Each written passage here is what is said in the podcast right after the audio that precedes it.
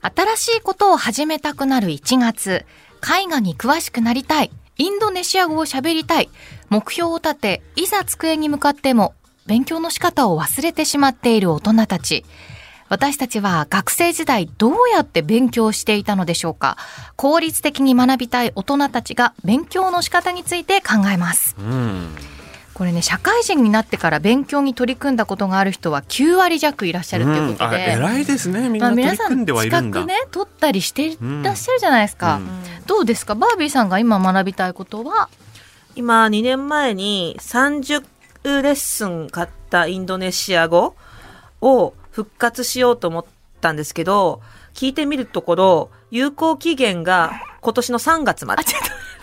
だからお私、ー急げ急げ。 29レッスン残ってるんですよ。29レッスンをあと2ヶ月で消化しなきゃいけないの。 2日に1回ぐらい行かなきゃいけない。まあこれど超うしたらいいと思います超伸びるかもしれないですね。短期集中でいけばいいじゃないですかそうだね。よかったですもねうでも気づいてはい、そうですね。気づいてというか、なんかちょっとあの、おまけしてくれたって感じで、あ3ー月までやらやっていいですってことで。一応おじゃんにならずに済みなまらしずたにね済んだ。あ30ーレッスンですからね、買ったの。いやえなんですごい買って何にもしなかったんですかいやいやーそんなお母さんみたいなこと言わないでよ。そこなんですよ。そそこなんで す。親御さんみたいなこと本言わないでよ、西川さん。当にどうしたらいいんですか、大島さん、いこやこは。ねえさあそういう場合どうしたら30いねいレんッでスすンよ。残ってる場合ねレッえスン。ですよ。もう。なんで行かないのどうどうですか喋っちゃっていいですか僕、い言いたいこといっぱいあるんですけど。もうもうじゅ授業スタートしちゃっていいですかあじゃあちょっとまあ皆さん、その一般的な、いまあうんリサの皆さん含めて、どうそうですよいねうことをこう勉強してきたのか、うん社会人になってからね、前提をちょ聞っきとたいかも見ていくと、はいやっぱりね、1位が OA スキルで、オフィスオートメーションなんですって。あーマイクロソフトのワード、エクセル、パワーポイントはいはい。はいを作れるみたいな。はいはいもうエクセルとかさ、アビバ行った本当わかんない。私え行ったんですかアビバ通った。アびっくりしましたビバだけは5回以上通った。インドネシア語より通ってる。通ってますね。ガッツ石松さんより通ってんじゃないそう、そうな懐かのしい、懐かしい。コマーシャルですよね。そうな何にもなりませんでしたよ。あ、そうですなんか。かあの、なんだっけ、あの、マウスはいでリンゴの絵描いただけ。ああ、まあでもそういう時代か。 結構昔。時代によりますよね、こあれの学んだ確。かに10年ぐらい前かもしれない。だってあのエクセルとかも、関数関数。とかはいはいはい。をい入れて、はなんかい。計算ね。表計算ね。して、はいでそれを正すみたいな、はいはいはい。その線を正すみたいな平等にするみたいなあーあんま分かってな さそうな説明だな。枠組みの線を平等にする、でしたと思って印刷すると、はい。端っこが切れてるああ、それはでも印刷設定の問題だからまた別の話ですね、多分ね。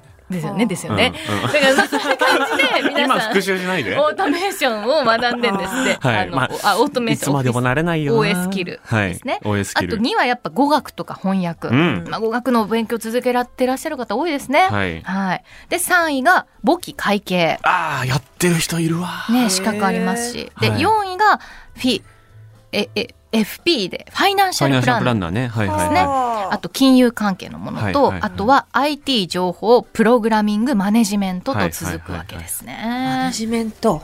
で皆さんやっぱり本で勉強した独学でああとースクール講座に通ったインターネットで調べたあと通信教育あと動画サイト研修セミナーに参加オンラインスクールで受講と、い。まあ、こういったことがあるわけですね。ああ。はいちなみに私はねコロナ禍に、うんうんあのスタディサプリで勉強してました、お、え、何やったんですかえっと大学受験の政治経済えー、すえごい。ー、そんなんできんだ。基礎が分からなかったんで、はいいろいろ新聞読んでても特に経済ですね分かんないことが多くてうんあ円安となんか円安どっちが円安だっけ、はいはいはいはいはい。あ。いや、でも、ちゃんとね、一発授業聞くとすごい分かったりしますよね。そうそしたら、えーもうすごいなんか予備校の先生みたいな感じだかえ、あら、れって月額なんですか私は月額で登録してました。へーで、レジュメというか、あうの、んプリントがコンビニとかで印刷できるんで、なるそほれどをもとに先生が授業するんですけど、なるほど。はなんかね、生き方まで教えてくれるんですよ。あはあまあはあよくはあは生徒が、まあ僕はね、もう普通に大学行って、普通の会社に入って、普通の結婚して、一軒家に住めればいいんですよ、みたいな。うんそういうことを生徒が言ってくるけど、うんバカ野郎と。普通に大学行くことがどれだけ大変か、うんうん普通に会社で働くことがどれだけ大変か、うん一戸建て買うなんてどれだけ大変か結婚するのがどれだけ大変かっていうことなんですよみたいなことまで教えてくれましたスタディサプリおがお。おおお熱 いですね。その金八的な、へー金八的な感じなんだ、私スタディがサプみたいリ。なこと言われましすた。あごいやろう かな。結構個性的な先生もいるんですね。そうだから勉強にはすごいなったし、やるきっかけあのもう家なのではい気軽に見られるっていうのは良かったなと思うんですけど、うちょっとここでいいろんなね、まあ、学び方、大人の学び方さらったところで大島さんにいろいろ教えていただきたいです。はい。ああこれ僕あの自分もその勉強あのねこれあの本当に自慢になっちゃうんですけど僕公表してる東大合格者の、あの芸能人とかうん YouTuber とかの中でー。うん最高得点なんですよ何得点ってな何？にえーあの入試の成績そんなの知ってんの？なんか調べるちょっとやばいオタクの人がいてその有名人の入試成績一覧みたいなのを調べる人がいてなんか毎年発表してるんですけどえ僕ずっと1位なんですよにに誰？いい誰なんかあの東大王とかそういう系の人えとかなんー。でクイすけズどノックみクたイいズノなッ。ク的そうな。僕一科目受けなくても合格してるんですよ、しゃ最後の社会の時間帰宅しても受かってるんですけど東大って大島すごいさん頭いいんですおねー。そうなんかだから僕勉強をもうめちゃくちゃ極めてる人なんで、それって勉強したんで すか？まあ勉強しました1年間浪人してるんでえー努力の賜物なんですけど努力なんだ。 1年でああ。そう1年でじゃないですよ その前高校3年間プラス1年だからへえ。まあまあまあまあで、えっと、その上で、まあ、いろんな家庭教師とか個別指導とかでいろんな生徒を見てきて、うんはい大人の人の勉強とかもあの若林さんの家庭教師とかもやってたので、うんうんああああああなんか大人の人の勉強の誤解みたいなあものが結構僕的には5ポイントぐらいあるなと思ってておーあ5ポイントにギュッいいね今日有料級だね。とまとめると確かにいいですねまとまってるマジでちょっとはいあと10分で皆さんの人生を変えます。ええー。そういうなんセミかナーノーですト取った方がいいですそういうね。セミナーです。で、まあ、えっと、12345、えっと、モチベ、実感、復習、環境、ル早ーいル化。早い。ちょっと待っってて。いう、でも一個一個説明するんで大丈夫はいです。モチベーションはい、モチベーション、1モチベーション。うんで、あの、勉強はこう、積み上げてやんなきゃいけないっていう誤解があると思うんですよ。はい。まず違うんはですか、基礎からやらなければいけない、みたいな誤解があると思うんですけど、うんそれはもちろんそうなんだけど、じゃあ何のためにやるのかはあっていうことをゴールから設定しないと、はああ、まあちょっとだけやったしいいかな、みたいな感じになっちゃうあはので、ゴール。そう、例えば、えっと、バービーさんであれば、そのインドネシア語を勉強して、その一番近いゴールですね。あはい。その次に YouTube をインドネシアに取りに行った時に、うんもう通訳さんなしで向こうの人と会話するっていう企画を取ろうみたいなはいはいはいはい。感じ。の軽めのゴールを1個設定すれば、うんじゃあそれに向けてどのぐらいの努力がうん何週間で必要なのかっていうことが逆算できますよねあ。あああああみたい。な、その積み上げじゃなくてゴールから計算して自分のモチベーションを高めるっていうのが一番大事だと僕は思っています。ははいい、山田五郎さんになるでもいいんですかちょっと遠いんですよ、それはなんか。あなので、例えばその、じゃあ今年一本特番でもいいから美術史を解説する番組を西川の冠でやらせてもらうみたいな目標を立てれば、ああ、じゃあそれ任せてもらえるレベルってどのぐらいかなっていう、そのアウトプットをイメージした勉強ができるようになるんで、遠すぎず近すぎずの目標を立てるっていうのが、モチベーションを高めるために一番大事なんで、モチベ設定がまず、まず、まず一番大事ですっていう感じですね。で、えっと、二つ目の皆さんの誤解は、はいえっと、授業が勉強のメインだと思ってませんかっていうことで、ここれは復習が99%だと思ってくださいっていう話ですね。ーうわ復習とかしたことない。そういそうう塾の先生いたそうでいうこれは予備そう校河合塾にいた先そう、でも生それずっとマジで正しいこと僕は言ってると思ってて。え授業はその分からないところの発見で、はいあと勉強のこう動機づくりですね。ちょっときっかけというか触発されるために授業に行ってるだけで、あーはいあとは自分でもう復習して、それを一から何も見ないで説明できる状態になるかっていうところまで復習をしないと僕は勉強したとは言えないと思っていて、ーで、僕はその過去問を、えっ、と、東大と、えっ、うと、んセンター試験、当時センター試験ですね。うんえー25年分かける3週やったんですけど、もう全部の問題が何年のどこに出てるかをもう全部暗記してたの。僕問題読まなくても全部解けるところまで行ったんですよ。えーなので、何が出ても僕大丈夫だったんですけ ど、なんでクイズノックに入んなかったんですかまあ、クイズはあんま好きじゃなかったっていうのはちょっとあって、そうななんんだかクイズのための勉強っていうよりか、やっぱこう、社会のことについて分かるようになりたいなっていうモチベの方が強かったんで。はあはあはあはあっていうのもあるんですけど、まあ、これはちょっと大げさな例ですけあど、あ復習して自分で一から人に説明できるところまで持っていくっていあぼう、ー教科書とかがないところまで行くっていうのが復習ですね。すっごい時間かかりませんかそういうもんだと思うんですよ。だから授業が1時間あるんだとするならば、それにプラスして復習は9時間ないといけない。みたいなぐらいのバランスで考えた方がいい。まあ、9時間は大げさですけど、その1時間の授業に対して10分しか復習しないで追いつけるわけないじゃんって僕は思うんですよね。はいなので、先生、反論していいですか、はい。 反論タイムあるんですか反論タイムあるんですか先生、努力型じゃないですか。はい。あ私かん、感覚型なんですよ。なるほど。はい。感覚型ははい復習いらないパターンが多いんですよね。できちゃうっていうことですね。できちゃうあーたりとか、うんうんうん。成功体験として。はいはい。あるんです。はい。でも、1時間の授業に9時間の復習しないとダメですかあまあ、9時間は大げさだけど、はいまあ、その復習の方が力を入れるのがメインだっていうことで、はいなるほどね。で力の入れ方ね。じゃあその感覚派の方に説得力をこうなんか持っていただけるせはいポイントとして、はい。あともうい、えっと、実行しないとうまくならないっていうのがあっそれて、わかる。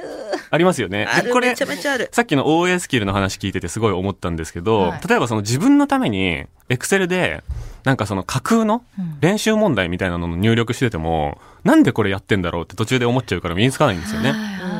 でも仕事でうん明日までにこれ表計算でまとめろって言われたら、はいはい。その瞬間はめっちゃ辛いけどうん、明後日にはできるようになるんですよね。そうう。んそうですよね。本当にそう。ね。うん。だからどんなに、例えばじゃあ今日やり始めたスポーツが下手だったとしても、うん来週練習試合あるから、うん。人結構見に来るから、うん。あの5000円ぐらい出場料かかるから。って言われたら、再来週にはうん、淡々と基礎トレーニングに通ってるより絶対上手くなるんですよね。う。うんんで、それは、なんでかっていうと、さっき言った目標設定っていうのもあるし、その結果、試合でここがうまくいかんかったなっていうところを、次恥かきたくないから勉強するからですよね。はいはいっていう、その実行して実感をつかむっていうのが、これ感覚派の人は、そこをメインにやった方がいいかもしれなくて、はい。だから、とにかくこう、インドネシア語が母語の方と、とにかく喋るターンうんうんうを、んとにかく接触回数増やすっていうのが、バービーさんにとっての試合になると思うんで、はい。だから3月までのレッスン消化数が多いっていうのは、これ全部行くだけでも結構意味ある気がするんですよね。おー。昨日恥かいちゃったから今日は書かないようにしようって思ったうんうんうんらうん寝る前に30分ぐらいは勉強すると思うんですよね。ああ。実行のチャンスはすごいあみたいなそう、試合数をはい増やすっていうことですね。練そ習れがよりも本番派なんで。そうです。はい本番派、感覚派の人は本番を増やすっていうよし。イメージですね。はいはい。で、まあ、あと二つちょっとちゃちゃっとやっちゃいますけど、はいえっと、そのために環境を作るっていうのが一つと、あとルールを作るっていうのが一つですね。うんルールか。で、環境を作るっていうのは、例えば僕で言うと、えっと、結構その映画に関する本とか、その時事問題に関する本とか、例えば明日対談する人の著書とかを読まなきゃいけないとかが結構あるんですけど、結構そのスマホで来る連絡とか返しちゃったりとか、SNS でニュースに反応しちゃったりとかはいするんで、とにかく自分をこう、ブックカフェとか図書館とかにこうはい閉じ込めるんですよね。うんで、その本読まなきゃ、なんでここ来たんだろうっていう、もったいないじゃんっていう状況に身を置いて、そこで、とりあえず2時間でガッと入れられるものを入れて、翌日に臨むっていうことが結構多いんですけど、有料のワークスペースとかあ、ね。そうです、そうです。わざわざ、1時間2000円する カフェに来たんだから読まなきゃいけないみたいな。そう先場所を生作、る。いいですか質問して 時間ありますか反論タイム大丈夫です。集中力の問題っていうのがここでかかはい。ってそうくでるとす。思まうんさでにす。そうです。はい、そうです。はい。もうよ4とかにありますそれ。なんかはいあ集でも中ここでやっち力ゃっ、ってて大丈夫はい人それぞれ長さがあると思うんですね。それを見極めめ。ましょう。それが丸5でございます。自分ルールを作るってことです。 4は、えっ、と、4は環境ルール環境です。あれ私3が関係だ って。 3は実行、試三合、は試実合。そう実感とか実行とか試合とかが3ですね。はい。えーで、4、四が、えっと、環境です。で、これは周りの人がモチベーション高い場所に自分の身を置くとか、うんえー有料の場所に身を置くとか、そういうことですこねう。社会人の皆さん、このスクール講座に通ったとかはそれに当てはまるってこと当ですてよはね。まる。だからそこはみんなやってるんだよっていうところではあるかもしれないですね。なるほど。で、はい丸5がルール化で、これは世間のなんか言ってることにとらわれず、自分独自のルールを作って、とにかくそれに従うっていうことですね。はあ例えば。例えば、えっと、僕であれば、例えば歯磨いてる時間は絶対にスマホを見ないっていうルールを決めてるんですけど、はあ歯磨いてる間は洗面所にある本を絶対読むって決めてるんですよ。えっと、どどうやって、え、片手で はい本を持って、 そ片うで。手ですそうです。なので、片手で持てるサイズの文庫のなんか古典文学とかがトイレに並んでいて、そのハードカバーのエンタメ本とかスマホじゃないものをトイレに置いてるんで、歯先生磨く私、それ1ページもいかないな。 あーで歯磨く時間短くなっちゃう。で、虫歯になっちゃうみたいな。 なるほど。え、歯何分磨いてんですかまあ、10分ぐらい。えですよ。 10分はい。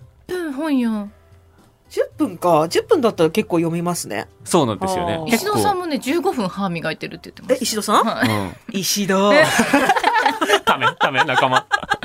友やっぱ達。頭いい人って歯長く磨くんだ。ね歯をい磨く。やいや、まあ、そういう、まあ、例えばこれは一個の例ですけあど、ー例えばあと、僕で言うと、その芸人さんのお笑いのラジオを聞くのは好きなんですけど、それはまあ、一倍速なんですけどうん、その、オーディブルみたいな、読み上げ型の読書をするときには2倍速までしていいとか、ニュース系のラジオを聞くときには2倍速までしていいとか、そういう結構細かいルールを自分でも決めていて、そういうのは自分でやった方がいいっていうのと、あと自分の集中力がどんぐらい持つかって、結構そこなでんすよか、ね。 25分とかって言われてる動画とか結構流れてくるんですけど、25も僕はみ持たないと思って て、う。うんん、 10分ずつに区切ってもいいかなとは思います。 10分ずつでもいいんで10すか分ずつでもいいかなと思い分ます。休憩何分ぐらい入れます5分。休憩5分ね。うん。まあでも、究極に甘い例ですよ。だんだん伸ばしてはいかなきゃいけないなとは思うんですけどね。 10やって5休む、10やって5えそ休のむ。 5の休みは、はい例えばそこでアプリの麻雀とか始めちゃうとそうそですの曲終わらないみたいなそのあれるはじゃないですか始めてる時点でおかしいじゃないですか。えじゃあ5分の休憩何するんですかうーん、まあ、